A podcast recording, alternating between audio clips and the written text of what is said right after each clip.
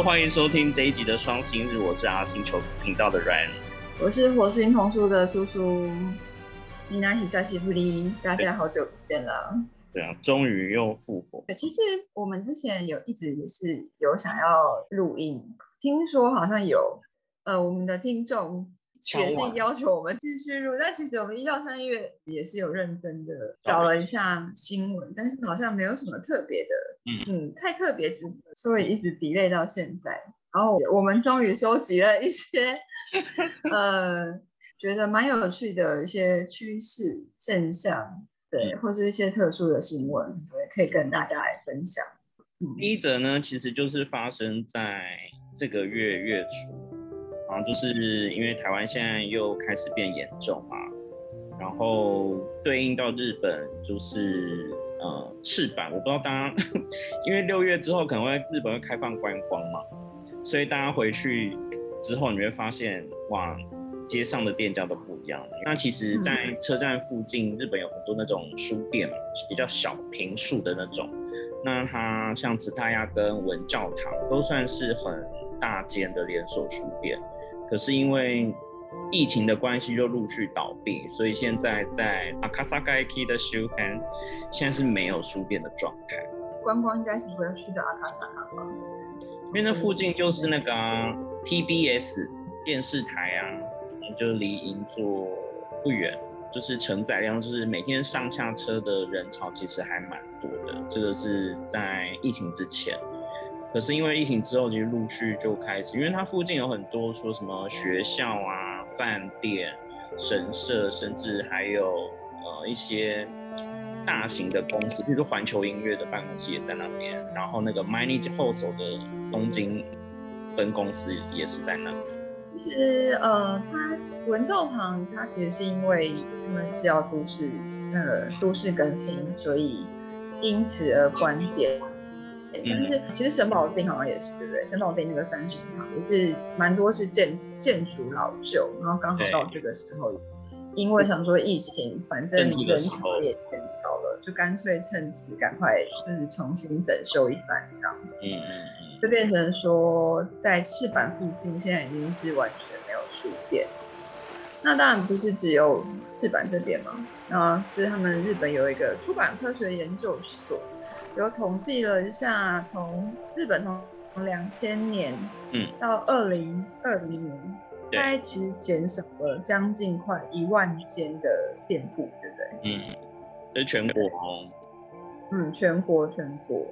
对，那当然是也是因为可能，其实理由大家应该都知道，其实跟台湾的差不多，就是可能电商啊，或者大家不看阅读啊之类的。应该疫情就是一个压死骆驼最后一根稻草。但是我们去年其实也有讨论过，不是因为，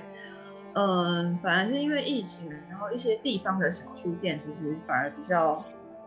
呃，有兴盛起来。但可能也有可能是卖那个鬼灭的漫画，对不对？有啊。之前不是有讲说那个流行语就是“鬼灭泡沫”？哦，对对，然后所以其实是有一些增长嘛，但是整体来讲还是都就是下降的一个趋势。这样，这也让我想到上次我们讲那个读学的那本书啊，它其实在小书店是畅销的书籍。嗯，地方的独立书店其实跟像这种连锁大书店，可能它就是呃。思考的方向就不太一样，但环境也是不太一样。对啊，但整体来说还是就是减少。因为像之前我们在看其他新闻的时候嘛，其实就是可能一两间倒，或说啊这个区域可能没有书店。可是现在已经开始是更明确的是讲到，比如说很精华区的地方，或是以这个车站为中心的周围的书店是已经趋近零。他可能以前偏乡少一两间，可能就啊这个区域是没有，可是现在已经到都市，是东京都，然后比如说包含赤坂，然后上野，呃，然后东京车站，对，然后东银座，就是像这样子的一个精华的文教区，就是也都逐渐就是 倒闭。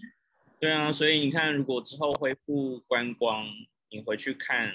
其实 路上的店家都不一样。那我另外谈到这个，除了那个书店之外啊，我想想要谈一下是那个绘本美术馆。嗯，绘本美术馆也快要倒了。为什么？对，对，对，没有，我们等下后面会讲一些正面的情况。那其实这个绘本美术馆啊，如果大家呃有看呃我们的好朋友依林写的《带着童书去旅行》那一本，就会发现，其实日本蛮多绘本美术馆，他们并不是盖在大都市。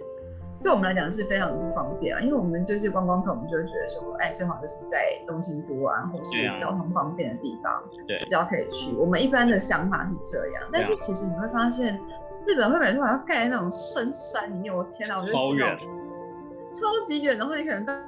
到某个车站，然后一天可能就是公车只有。就是两三班，就是去的时候只有两三班，回来就是你只要错过一班，你可能就没有办法达去去达的地，就是达到的地方，这样就是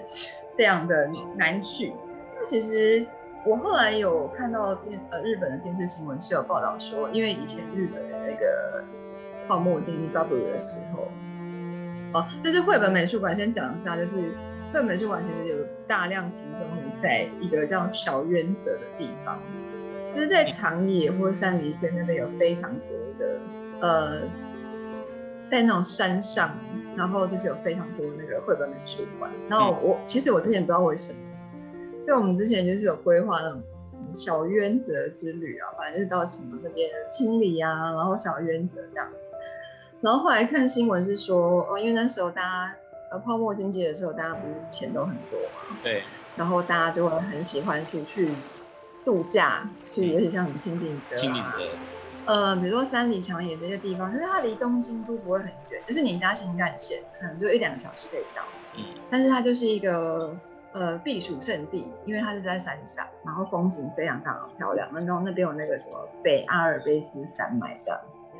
对，所以他们通常说流行说什么。周末的时候就是要去请你吃一个 ice cream 这样子，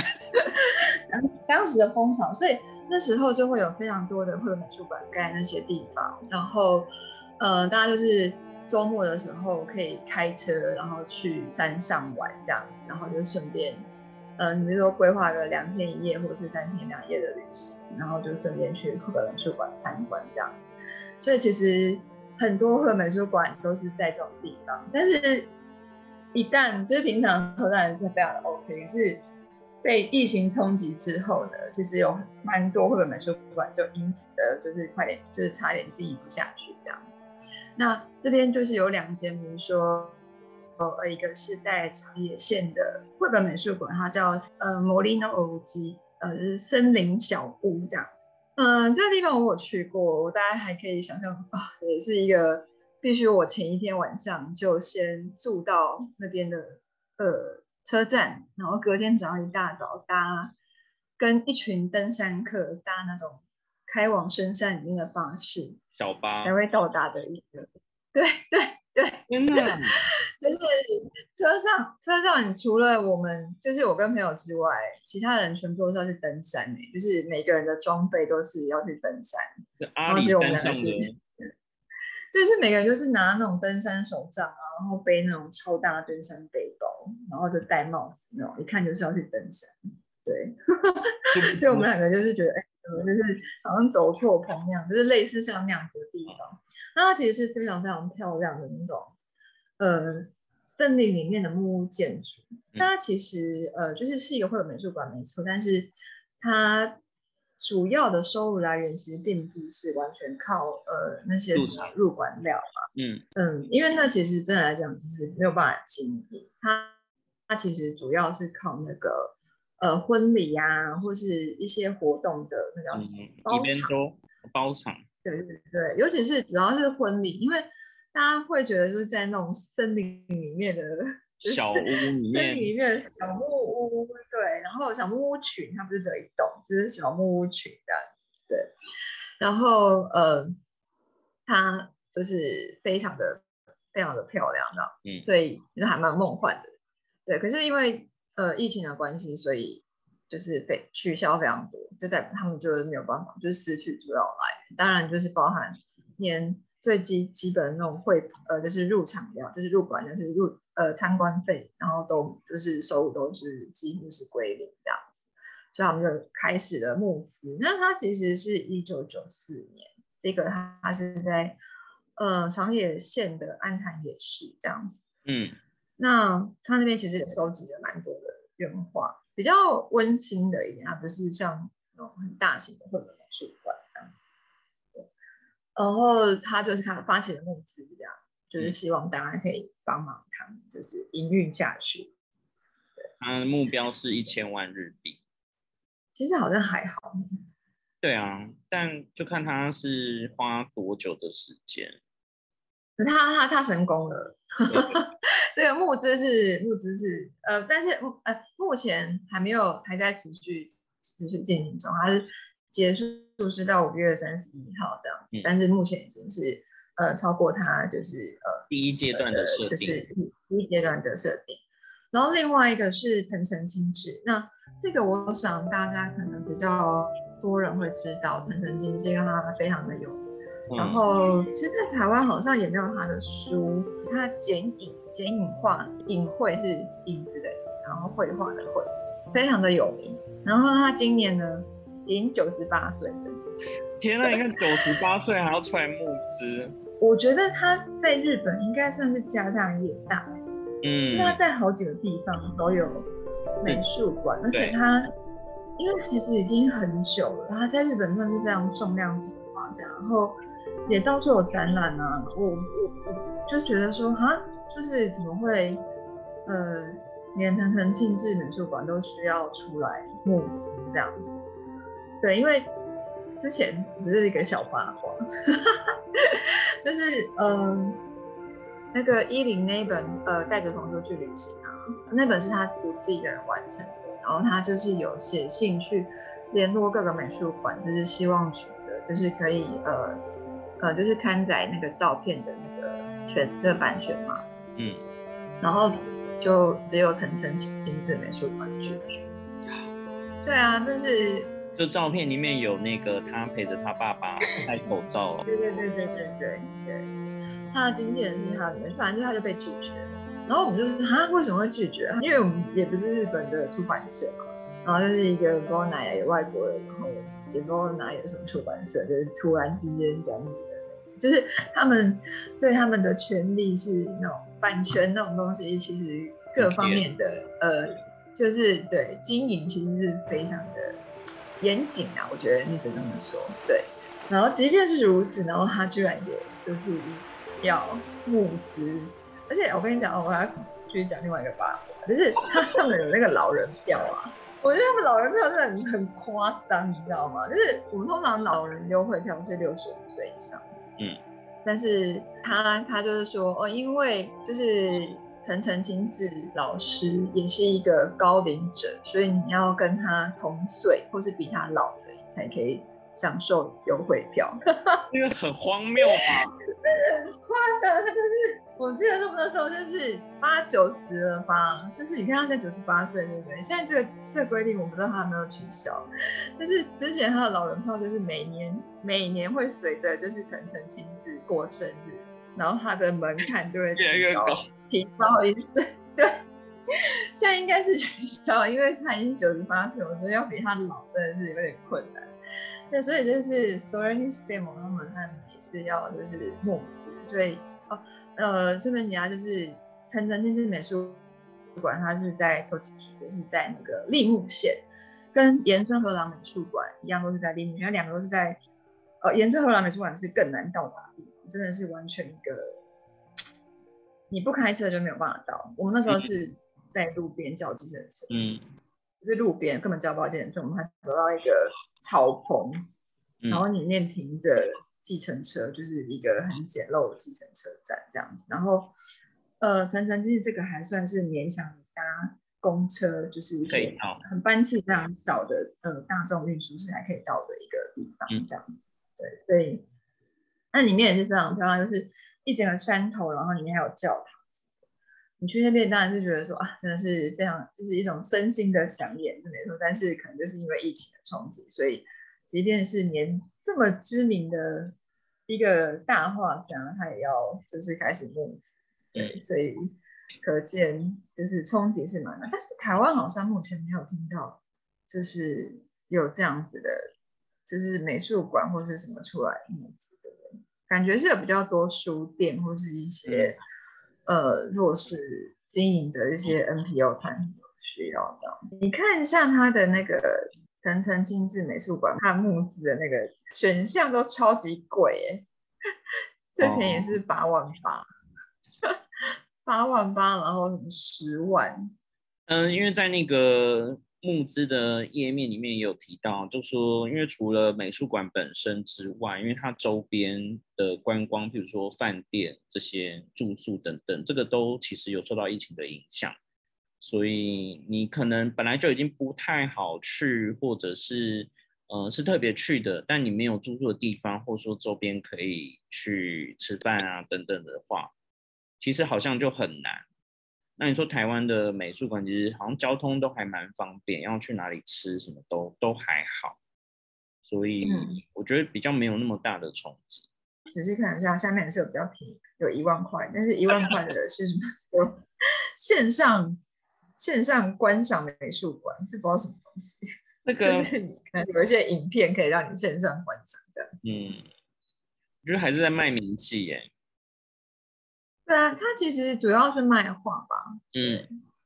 就跟那个刚刚那个摩利诺无机比较一样，摩利诺无机它真的是你的赞助内容比较多，是他的比如入场券啊，或是什么的。然后天生亲子，因为他自己是本身是创作者，所以他其实是有非常多的画是可以拿来卖的。就看起来有点悲伤哎，你看，就是九十几岁老人推出来，还要在就是录影直播去宣传自己现在在募资这件事情。但我觉得他 够了吧？我还是觉得他蛮有钱的耶，只是可能经营这个地方是真的需要花更多钱或是之类的。嗯，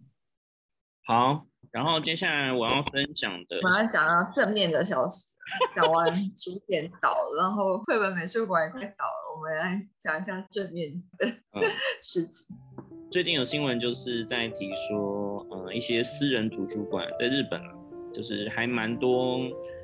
有这样的趋势开始陆续增加。那它作为就是一些像小乡镇的那种商店街啊，因为现在疫情的关系嘛，其实都开始没落。然后衰败，于是呢，就有一些年轻人组织起来，用这种私人图书馆的形式，就说它变成一种运动嘛，可以这样讲。呃，地呃叫地方创生的其中一种方式，是不是？对对对，有点类似这样。那新闻其实就有写到说，呃，有一个这个民南东图书馆那个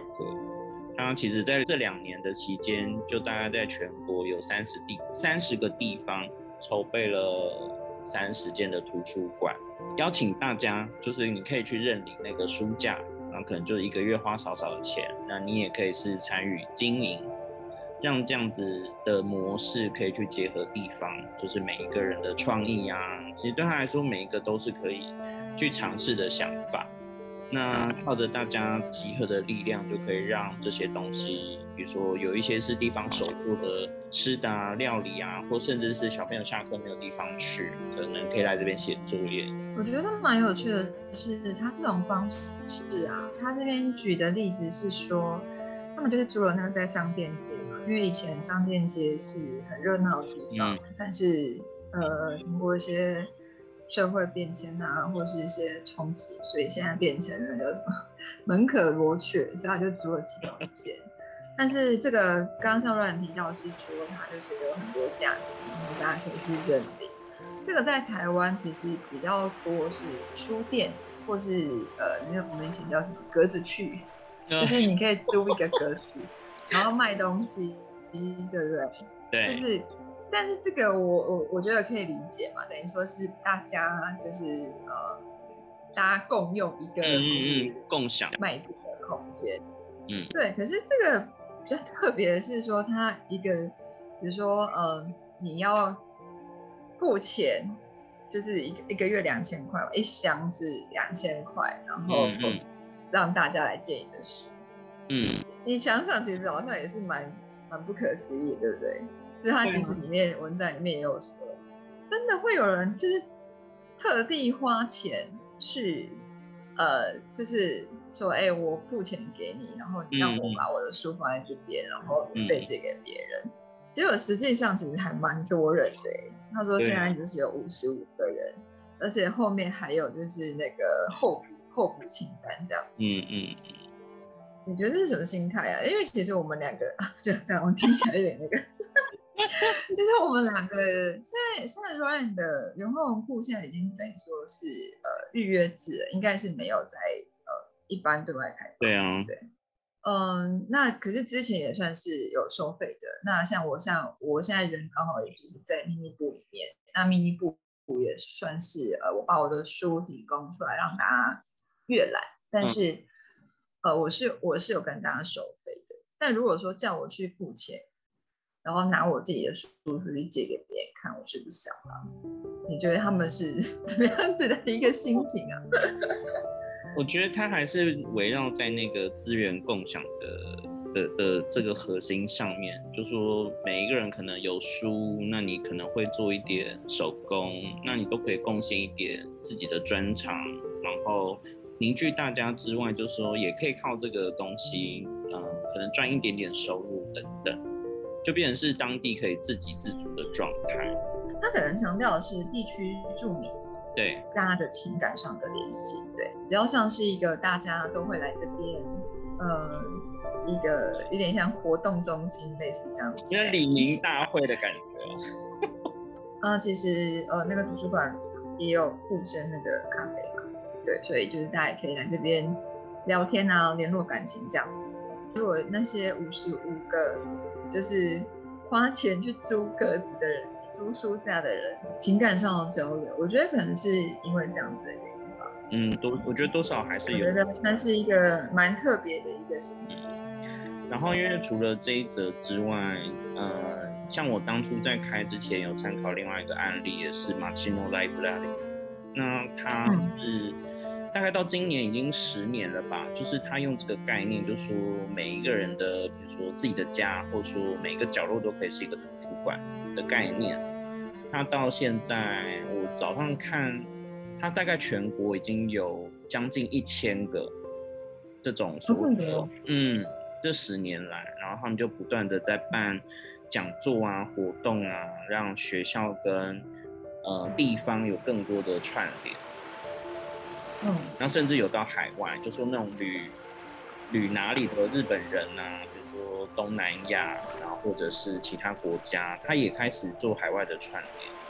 哦，所以对比那个书店倒掉这件事，反而是这种，他说是比较像是民营的概念。我觉得日本其实它本来就有这种传统，因为早期在我们呃大概是六七零七八零年代的时候，应该是比较流行是家庭。哦，对对，那这个是比较是限定在是小朋友，就比如说，呃，我家有很多绘本，然后，呃，比如说我们家附近的小朋友就会固定聚集到这边来，然后我们就可以呃，别人就呃套育儿的团体叫 PG，就是 Play Group 这样，但是它就是一个呃大家小朋友来听故事这样子，所以呃当时。呃，林正美老师他也是，就是去日本留学，然后看到家庭文库这个概念，他觉得非常的棒，所以他是到台湾来回来是做，呃，小大小大读书会这样子。嗯，然后其实现在小大也是在台中，它是有个固定的场场所，对，它是一个中心这样子。然后其实，在各地方也是还有，呃，就是这个就是比较呃，就是私人的团体的小大读书会继续呃运作这样子。对对对，我觉得其实这个形态可能就是现在变成了像你刚刚说的那一种的一个图书馆的形式这样子。嗯，那下一则叔叔。对，那我下一个呢，就是我们讲的是复兴嘛。对，那其实我现在就是观察到一个，我觉得还蛮有趣的是，最近开始非常多的副刊，就是我们说的复刻重新出现。嗯。然后其中一个很大的指标就是，呃，我之前也有在火星同地图上贴，就是说，呃，那个福音馆书店，它不是有非常多的杂志嘛，就是分不同年龄的。对。然后之前都是副科比较大一点。比如说《c o d o m o no Tomo 就是大概是大班小朋友左右看的。那这次是聚焦在零一二，就是我之前研究的婴幼儿绘本，这样零到两岁的绘本。这个它是呃所有系列里面最晚开始的，来，但是即便如此，也是进行了二十几年到现在，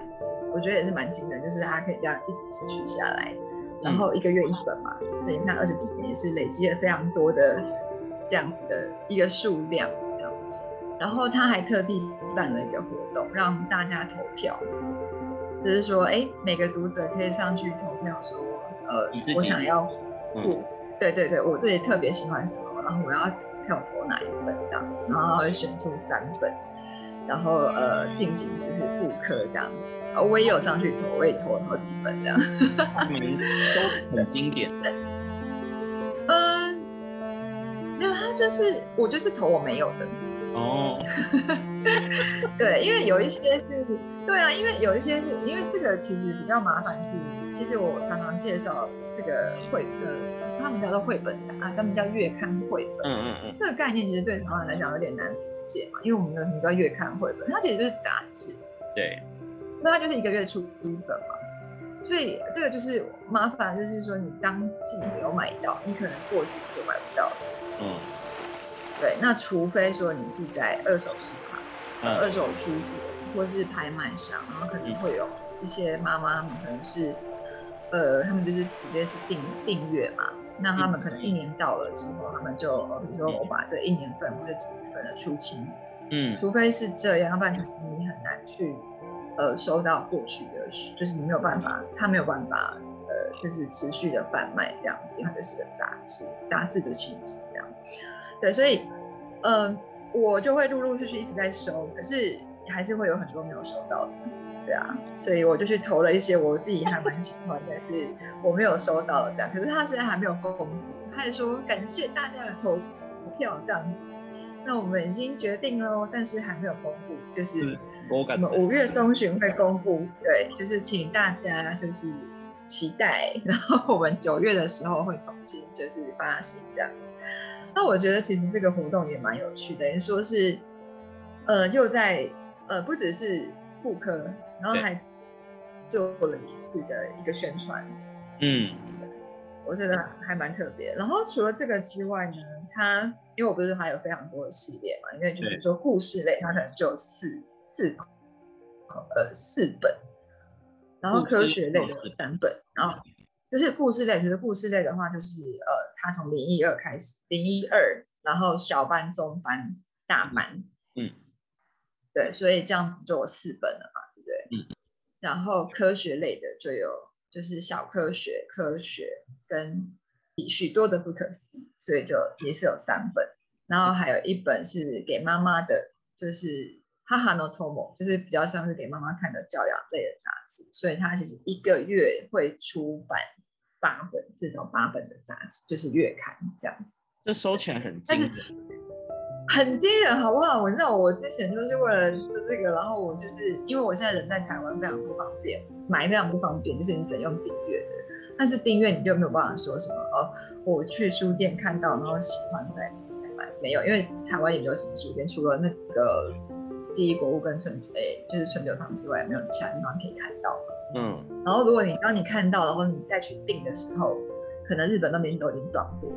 嗯，所以你只能自己去订，所以我就变我每个月都要买七本，天哪，七本单就很多，因为我我就是。就是如果你错过，然后你要再回去收，就很麻烦，就只能拜托日本朋友，然后上二手二手书店或是二手拍卖买这样子，你就不好意思。哎，那你觉得为什么会会会开始有这些副刊副科的概念需求？哎，其实我也不知道，而且是突然最近就开始，都还是说到了某一个年，就是某一个时间，因为他之前副科通常都是。呃，比如说几周年纪念，然后就就会来一个就是大副科这样。因为他现在是博物馆七十周年。对，那也有可能是因为这个。然后，呃，他除了我刚刚说的零一二之外啊，他有跟另外一个就是在呃东京的私人的儿童图书馆，就叫东京儿童图书馆。他有跟他合作，然后就选了八本，然后做复刻档。我觉得这个概念应该也是，你看七十周年，其实已经是到第二个世代，可以这样讲。然后他可能每一次周年或说有特别的纪念会有复刻的概念，但是七十周年的意义应该就是真的像两个时代在找。嗯，还不止这个耶，像这个我刚刚说到这个东京儿童图书馆，它前身也是家庭文库，但是因为它很大。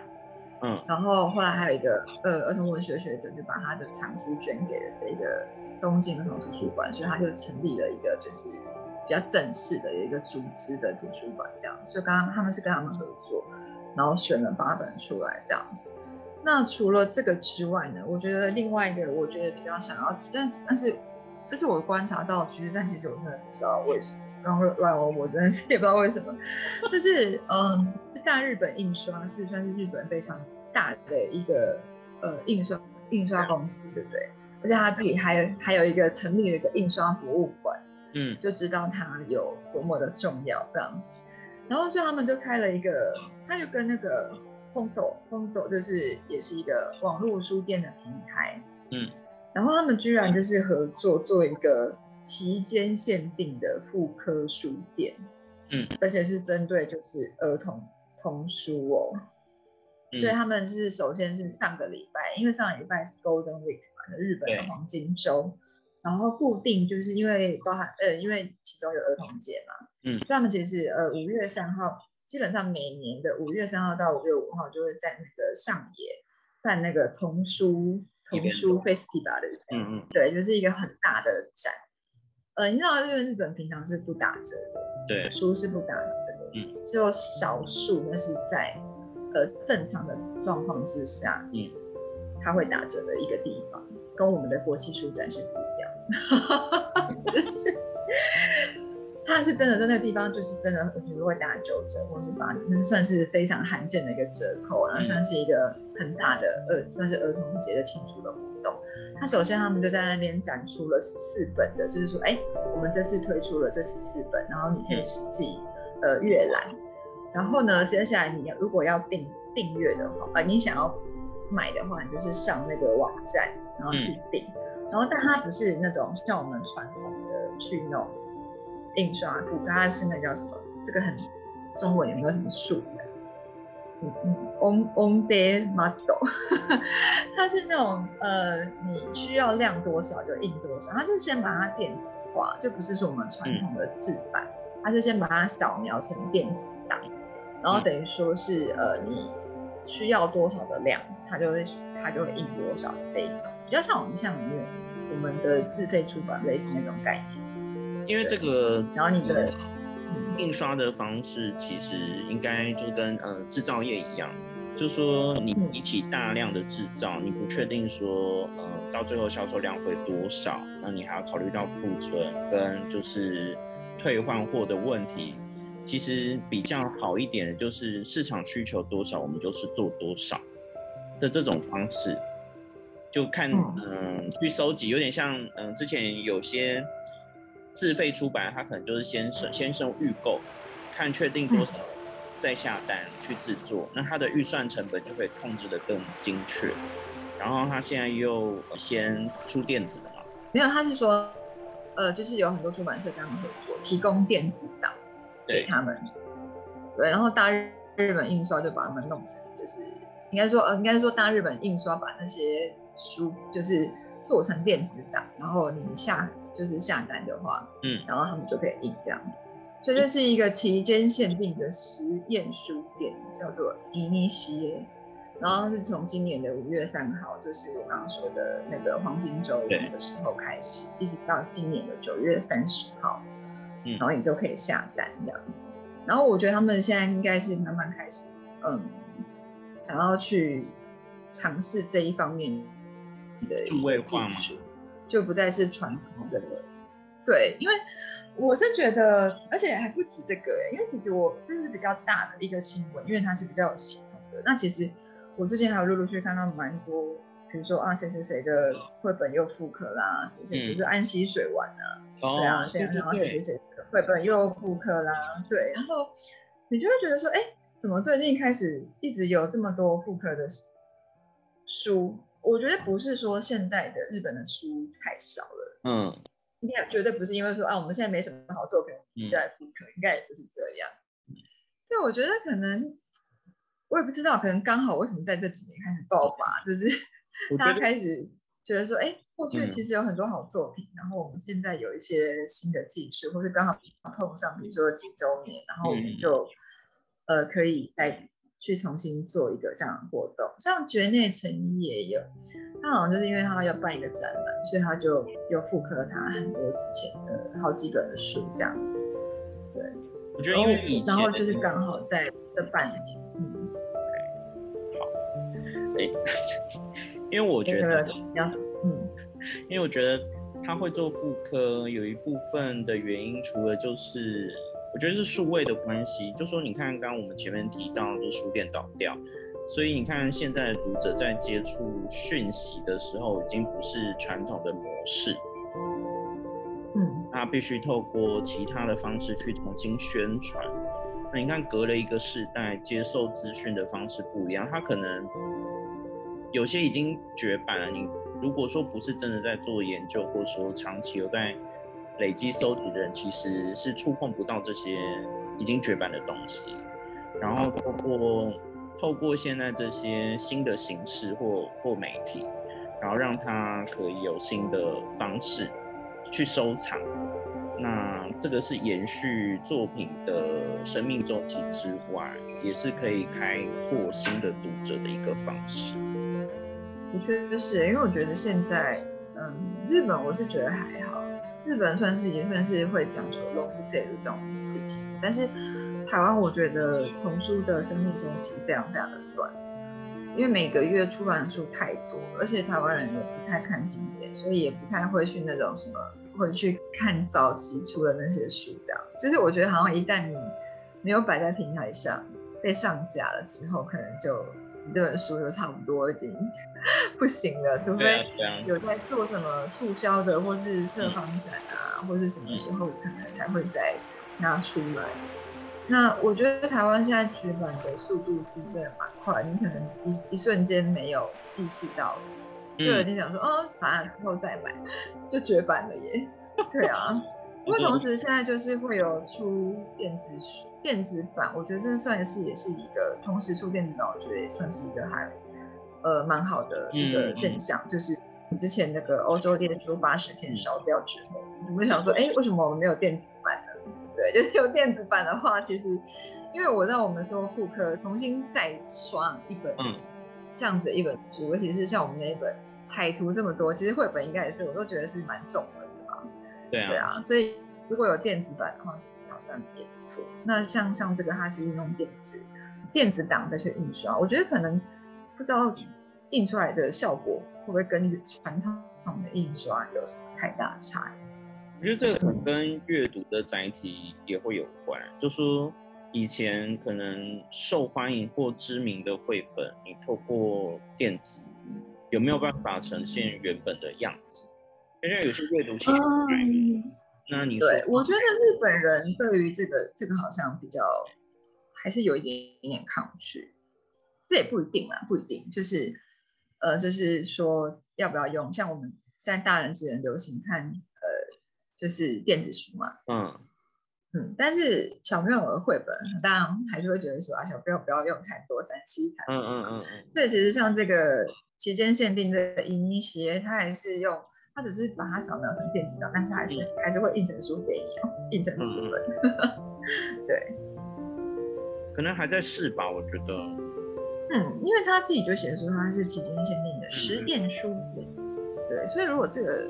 方式他可能如果觉得 OK 的话，说不定以后我们可能就可以采用像这样子的一个形式，这样子我们以后很多绝版的书就可以更方便的，就是可以。重新让它复活这样，而且它有特别有两个会场嘛，就是说如果你想要看到那个实体的书的话，还是可以在期间限定内去特定的店会场，它会有一个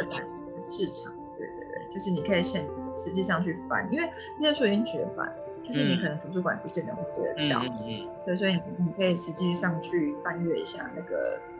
呃，可能它印出来的那种感觉，对，然后看一下，如果你喜欢的话，就可以到网络上下单这样子。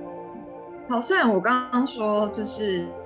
呃，在大部分的，但是研究结果显示，当然是说小朋友用呃电子媒体去阅读的话，其实上是有蛮多负面效果，但是它还是一个时势所趋啦。对，那呃蛮多台湾喜欢日文日文绘本的朋友应该都有听然后 Ryan 应该也蛮 蛮熟的，就是。Elnavi 就是一个日本非常大的综合型的一个绘本网站，包含呃，就是卖绘本啊，然后呃周边啊，其实它其实是量大到它可以自己做他们自己独立限定的商品，大家就可以知道它的通路是有多大这样。对，但是他现在居然就是要要增资，就是。增资，然后到呃，就是有非常多的就是呃投资商加入，包含就是呃，比如说呃日本电视台霓虹 TV 啊，然后各家的出版社啊，然后一些科技公司啊，小川啊，然后增资了十一亿，增资了十一亿，然后来开发就是它的机能，然后具体其实大部分应该是用它的，要再去做他的那个 app。之前他是有一些可以免费线上阅览的，呃，一些书籍，他每个月会有一些书，但是一开始的时候，他就是你直接点，他就点那个上面就写说啊，我要整本阅览这样子，嗯，就可以了。但是他现在就不行，你网络就不行不行，你一定要下载他的 app，然后你要整本阅览的话，你就只能。免费试试读的话，整本免费试读你就只能到他的 app 上去这样子。然后我还为了这个东西，然后就下载那个 app，我平常根本不会用。对，所以他可能就是接下来那个 CE，就是完全就是要就是弄在他的，就是在开发他这个新的硬体上这样。因为网站的人流跟使用的量其实已经是非常大的一个媒体，所以它其实就是把流量变现的概念。他接下来呢，除了我刚刚说那个免费阅读的那个之外呢，他接下来又要开发另外的，比如说就是定额收费制啊，比如说你每个月缴多少钱，嗯，呃，就是比如说 Ahonabi Premium，就是你就可以看多少东西，嗯，然后还有呃可以学习英文的，就是 A Go，这这是诶，就是绘本 Nabi 英语这样子，他可能就是会。呃，再慢慢多开发像这样子的一个软体，但我觉得这个是一种，也是一种呃趋势，嗯，就是可是这个东西就是要非常多的钱，所以就是本来就已经很大公司，然后现在又有一个嗯 十一亿元的投资，那我觉得他们应该是非常看好啊，对，我觉得这可能是一个趋势吧，这个就是新，就是没有办法，对，就是没有办法。没有办法拒绝抵挡，就像其实蛮多出版社是还是有他们的原则，比如说福音馆书店，他们其实就很抗拒电子化，他们觉得不行，对。但是有一些出版社，我是觉得还蛮，就是觉得说，哦，那可能就是未来的趋势，所以就去做这个。然后将来他可能就是还会再开发，呃，包含海外的一些市场这样子，希望它赶快可以开发到就是台湾来。我觉得它跟出版社不太不太一样的地方，是因为它是靠内容，然后它有流量，所以它需要的不是针对只有出版书这件事情，而是说未来的数位的学习，然后它把它变现。的确，就算是比如说同样都是在网络平台上买东西嘛，嗯，可是我们都会给一些些回馈嘛，对，可是因为它是非常集中在亲子的。所以它的上面的回馈的评价是，我觉得比其他任何网站都值得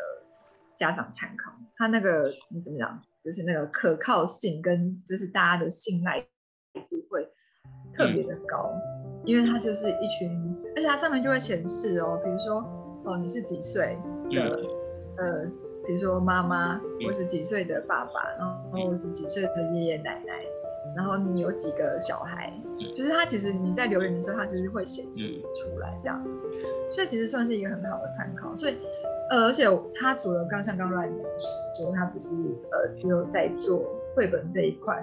就是我常会收到他的那个各种电子报。嗯，他其实真的不是只有在做，因为他是人，他可能就是因为他的会员数真的很嗯，所以包含比如说保险呐，嗯，或者是那个儿童用品啊，反正其实有的没的，就像我们像就是 很像就是知名的网红在做业配一样，所以他其实什么都可以，嗯，接，反正就是呃，他就是寄电子报给他的会员，嗯。然后因为他基数很大，所以如果有什么的话，然后他可以给一些回馈或者什么之类的，那其实就是一个，我觉得他就是把它逐渐的市场就是越来越，就是呃范围越做越大，而不是限定在就是只有儿童亲子绘本这一块。嗯。